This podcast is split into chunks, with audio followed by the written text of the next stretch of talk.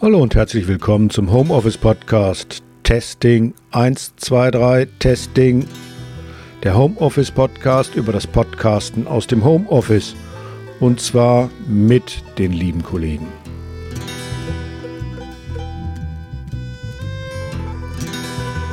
So ein Podcast, das ist ja fast immer ein Gespräch. Also mindestens zwei Leute, gerne nochmal ein Gast per Telefon. Oder auch fünf oder sechs Leute rund um den Küchentisch, was ja jetzt verboten ist. Jeder sitzt im Homeoffice und das ist die Frage, um die es sich hier die ganze Zeit dreht. Wie kriege ich die Leute zusammengeschaltet, um da etwas draus zu machen, als Podcast? So Diablo, eres Diablo, well I'm you and you're me, we're all burning in hell.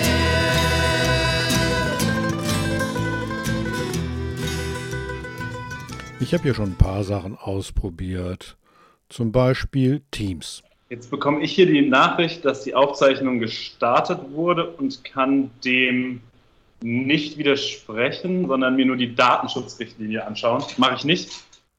Also da nimmt man während eines Videocalls mit Teams einfach auf und hat am Ende eine Datei, die man dann in irgendein anderes Tonstück reinbauen kann. Bist du heute vor die Tür gegangen? Ja, ich war heute einkaufen. Das ist jetzt Hindenburg Journalist Pro. Da kann man geschickterweise direkt in eine Spur hinein aufnehmen. Das heißt, als Sprecher spricht man in sein Mikrofon und das, was die Gegenseite sagt, das landet dann in einer eigenen Spur. Das hat den Vorteil, dass man da hinterher noch ein wenig was ändern kann. Zum Beispiel die Gegenseite etwas lauter machen.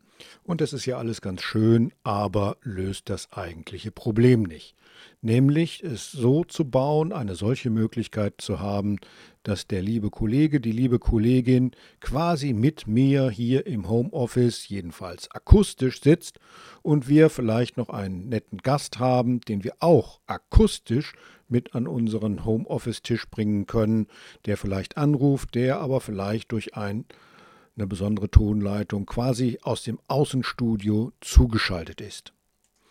Gesucht ist also ein Tool, mit dem man so eine Art Radiostudio-Konferenzschaltung machen kann und das Ganze am besten noch so, dass jeder Sprechende auf einer eigenen Spur landet, damit man dann das Husten und Schnaufen der einzelnen Leute gezielt dämpfen oder sogar herausschneiden kann. Gibt's das? Ich glaube ja.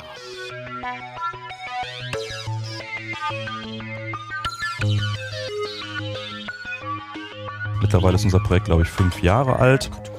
Und äh, gestartet hat es mehr oder weniger hier mit so einer Visualisierung, nämlich äh, wenn man sich anschaut, welche Software ist eigentlich wie geeignet, um Podcasts aufzuzeichnen, dann äh, kommt man zu so einem Vier-Quadranten-System. Ähm, viele Podcast-Funktionen, äh, wenig Podcast-Funktionen. Das heißt also, die meisten DAWs sind halt für Musikproduktion optimiert und nicht für Podcast-Produktion. Das ist einfach ein Unterschied. Und die zweite Achse ist kompliziert zu benutzen und einfach zu benutzen. Und da irgendwie außer Hindenburg und dann leider relativ teuer mit 350 Euro gibt es hier in diesen Quadranten, wo man eigentlich hin will, nämlich viele Podcast-Funktionen einfach zu be benutzen. Da war es irgendwie sehr, sehr leer, so fand ich. Und ähm, Insbesondere wenn man sich halt die Software Reaper, auf der wir aufsetzen, anguckt, dann äh, war die äh, ausgesprochen krude zu benutzen, wenn man diese Out of the Box installiert. Ähm, es gibt ja dieses klassische Holge-Zitat, oh mein Gott, was ist das hier? Und sofort wegklicken. Und äh, auch die Podcast-Funktionen sind so tief vergraben, äh, dass man eigentlich nicht weiterkommt. Aber man kann es halt sehr gut programmieren und sehr gut skinnen und themen und genau das betreiben wir seit fünf Jahren. Und von daher versuchen wir also diese Software Reaper von hier links mittig nach rechts oben möglichst dicht quasi an Hindenburg ranzuschieben. Das ist also gewissermaßen so unser Mission Statement, eine Software der Community bereitzustellen, die so weit für Podcasting optimiert ist wie überhaupt nur irgendwie. Das war Ralf Stockmann, der Kopf des Projektes Ultraschall eines Mods für ja Reaper. Das ist so eine Art Audio-Photoshop, das es ziemlich günstig für 60 US-Dollar zu kaufen gibt.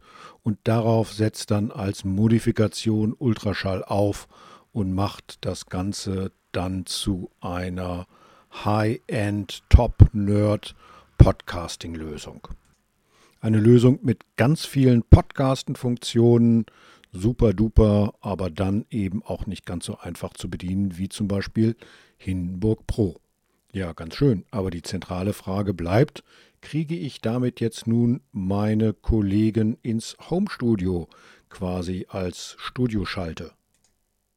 So, das, was wir jetzt also gleich machen, ist äh, quasi jetzt die, die neumodische Fassung und äh, das, was wir früher irgendwie mit Skype gemacht hätten. Ähm, für Skype brauchten wir dann immer eine sogenannte Skype N-1-Schalte. Äh, die Zeiten sind jetzt also vorbei. Das heißt also im Prinzip machen wir natürlich immer noch.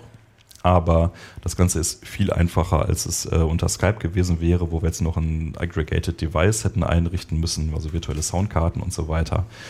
Ähm, das brauchen wir zum Glück alles nicht mehr.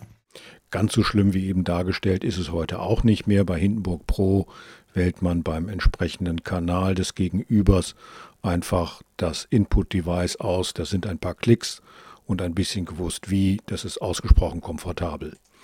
Aber das geht eben nur mit einer Person und ich habe mehr Kollegen als nur einen. Gibt es die Möglichkeit, dass mehrere Leute auch von außen. Aber ja.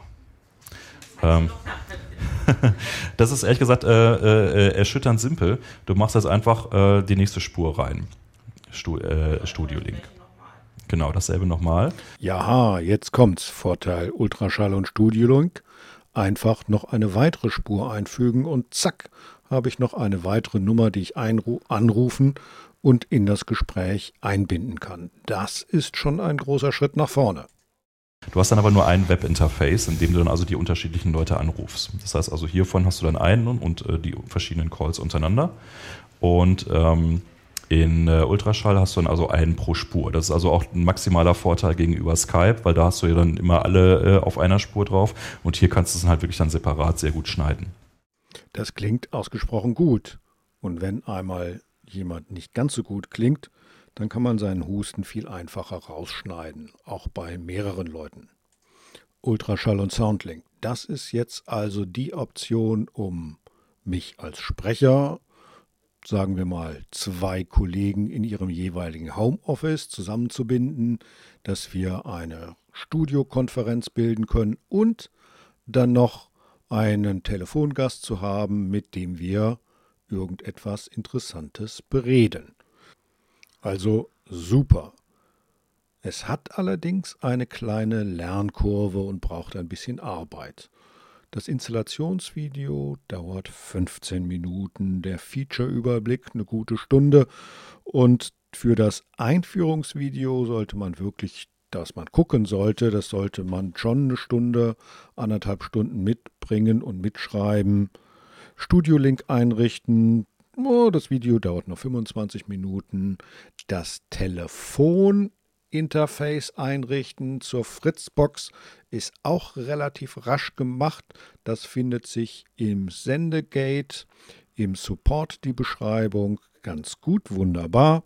Und wer dann noch Interesse, Interesse hat, guckt sich die Videos über Schnittfunktionen, Ducking, Räuspertaste und die Funktionen des Soundboards an.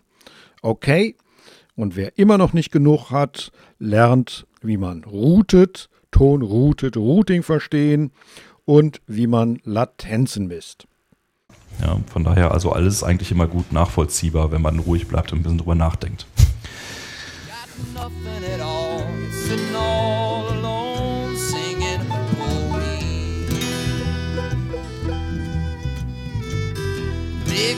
with me, we come to agree.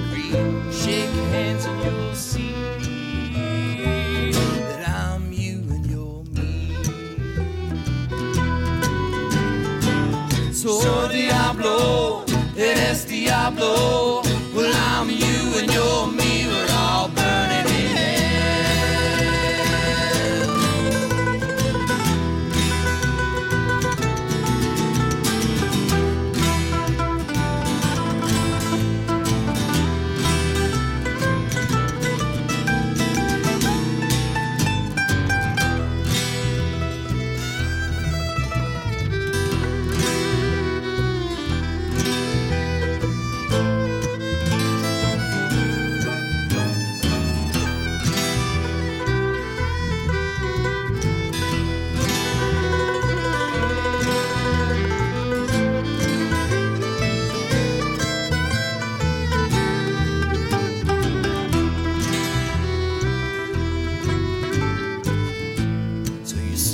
religious,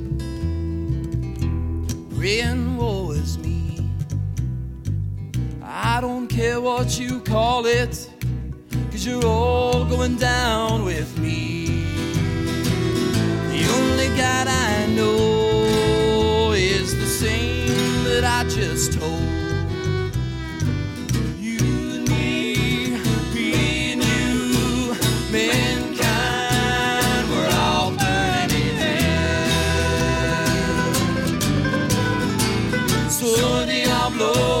eres diablo.